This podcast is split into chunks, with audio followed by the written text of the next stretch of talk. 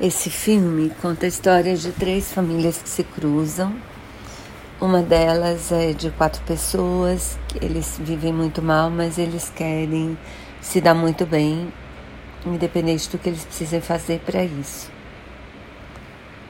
Tem a família da governanta, da casa onde o, o garoto da primeira família vai trabalhar. E tem a família rica para a qual ele vai trabalhar também.